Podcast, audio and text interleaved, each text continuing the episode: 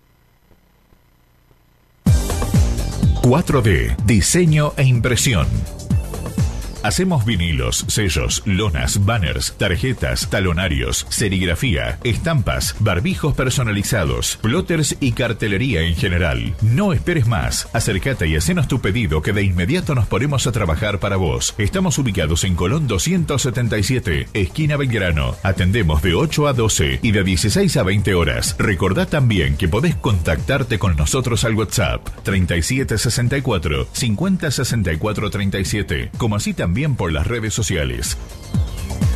4D, diseño e impresión. Trabajamos con todas las tarjetas y diversas formas de pago. 4D, diseño e impresión. La calidad también se plasma.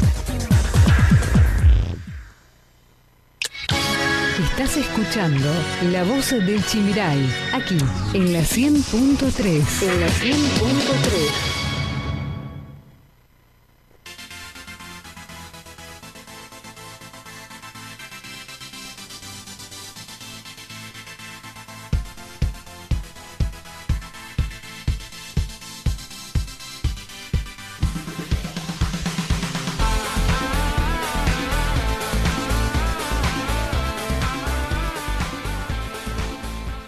seguimos como teníamos pactado justamente con nuestro bloque de entrevistas. Está en comunicación telefónica el diputado nacional por la provincia de Misiones y de Juntos por el Cambio, Alfredo Schiavoni. Muy buenos días, diputado. ¿Cómo nos escucha? Buenos días para ustedes y para toda la audiencia. Bien, lo escuchamos perfecto, diputado. Quería consultarle, obviamente, el tema de la semana, la sesión maratónica en la que estuvieron discutiendo el presupuesto para el 2021 y allí el bloque de Juntos por el Cambio se abstuvo. ¿A qué, se, a qué obedece esta abstención? Bueno, la verdad es que el análisis del presupuesto eh, indica que es un algo que está hecho sobre premisas, en nuestro criterio, de imposible cumplimiento, tanto en lo que se refiere a lo que el presupuesto, en primer término, prevé como que el primero de enero se termina la pandemia en, en, la Argentina y en el mundo prácticamente, porque ese presupuesto está hecho como si la Argentina volviera a los niveles de producción y de comercio que teníamos pre-pandemia. Eh, no hay nada que nos haga pensar que la pandemia estaría finalizada y sin ningún tipo de vestigio y consecuencia para el primero de enero del 2021.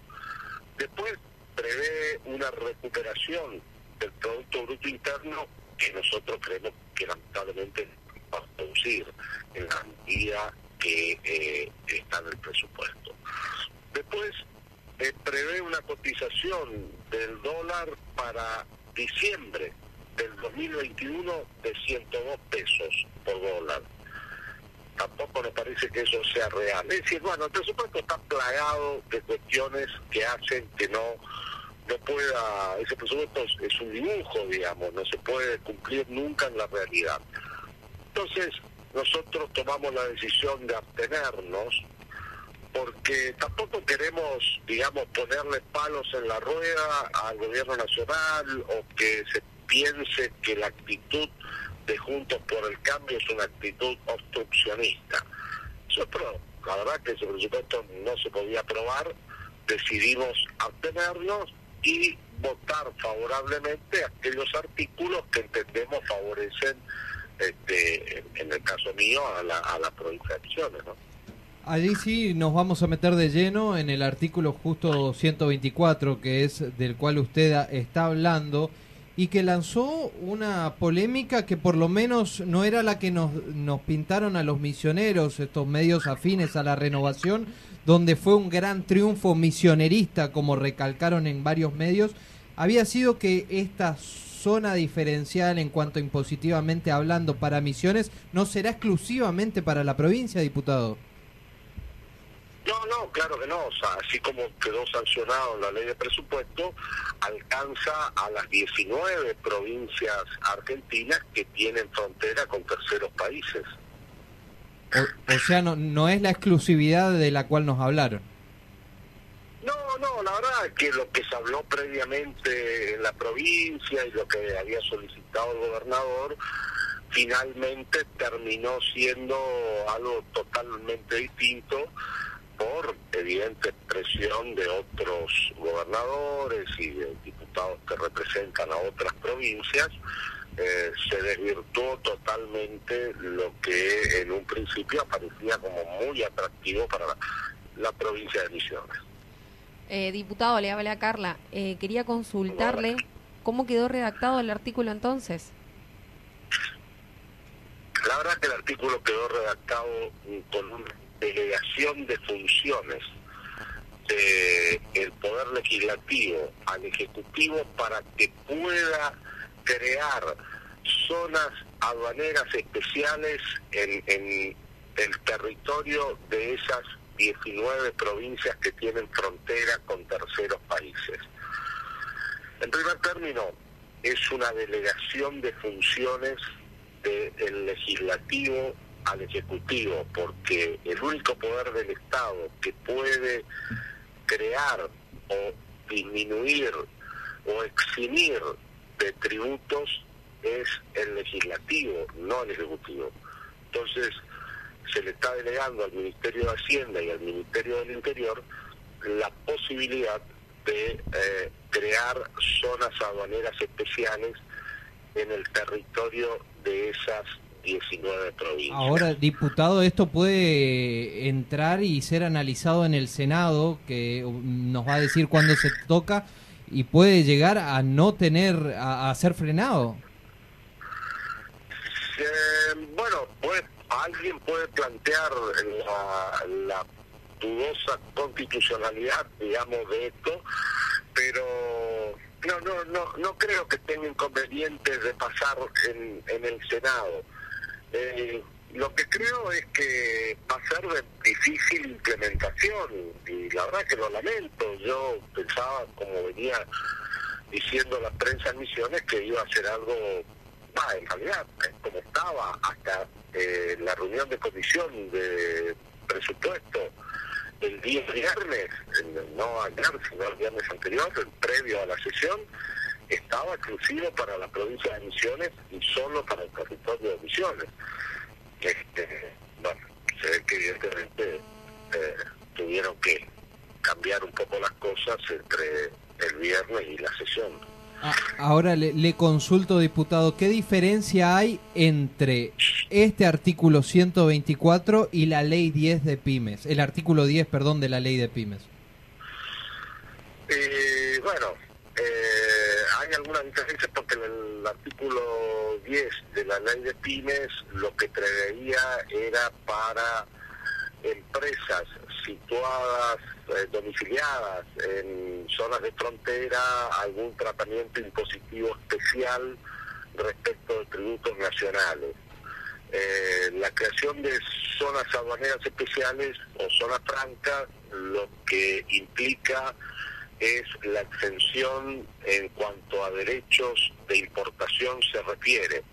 Entonces, hay pequeñas diferencias, pero mm, esto que se sancionó, el artículo 124 de la ley de presupuesto, amerita también una reglamentación y puede quedar en una nebulosa como el artículo 10 de la ley de pymes. Eh, respecto a qué beneficios o a qué sector va a beneficiar en la provincia de Misiones en caso de que esto se apruebe en el Senado y se convierta en ley el misionero, el vecino, Doña Pocha del barrio Andresito de aquí Apóstoles, ¿en qué va a notar el beneficio? ¿O esto solo apunta a lo que es macroeconomía, es decir, a las empresas? Apunta a las empresas, los beneficios son para las empresas. El, vecino se puede beneficiar si hay una zona franca y en función de eso eh, hay empresas que pueden importar insumos o equipos libres de, impuestos, libres de derecho de importación, eh, a lo mejor el hijo de Doña Pocha del barrio Andresito de Apóstoles encuentra trabajo en esa empresa o ella misma encuentra trabajo en esa empresa, pero no es que va a ir al o sea, va, le va a bajar a ella el, precio de la mercadería o de las cosas. Ah, ok, la, la mercadería eh, no, no se tocaría, digamos, el tema impositivo que tienen los productos alimenticios, por ejemplo. Depende cómo lo terminan reglamentando. Así como salió redactado, está orientado a que empresas puedan adquirir eh, equipamiento e insumos libres de aranceles de importación y a partir de eso poder trabajar, fabricar algo a un precio competitivo, ya sea para consumo interno o para exportar. Bien, ahora le pregunto, eh, vamos a meternos en el rubro, por ejemplo, automotriz. El valor de un auto es el 60% prácticamente impuestos. Si se llega a concretar esta zona aduanera, ¿se va a reducir, por ejemplo, este 60% de impuesto nacional? Claro, por supuesto. Todo, o sea, gran parte del componente de los autos, como sabemos, son impuestos. Al tener una zona franca, una zona aduanera especial, podés adquirir eh, al precio del auto en su país de origen eh, más el seguro y el cliente. Interesante. Vamos a poder cambiar de auto. Hola, hola. Sí, sí, lo escuchamos, diputado. Lo escuchamos perfectamente, diputado por cinco años no podés vender ese automóvil. Y, y podés comprar uno por contribuyente, no podés comprarte 10 autos a, a, costo seguro y clete y, y, venderlos, revenderlos, claro. porque lo, lo podés vender recién luego de transcurridos cinco años. Ahora, diputado, ¿por qué no estoy en contra de que este beneficio obviamente llegue a más provincias del país, pero usted lo explicaba bien la otra vez en una entrevista en un medio provincial, la, la, realidad que tiene la provincia de Misiones no es la misma que, por ejemplo, tiene Salta, que tiene Formosa, que tiene Jujuy, donde limitan parte del territorio provincial con, eh, con el exterior. Nosotros estamos, como bien lo dijo, enclavados entre Brasil Paraguay y tenemos mucho más contacto con los países extranjeros, territorialmente hablando, que con el propio país, o sea, con la Argentina. Efectivamente, la situación de Misiones desde el punto de vista geográfico y geopolítico es única, es inédita. No hay otra provincia de la Argentina que reúna las características que tiene Misiones.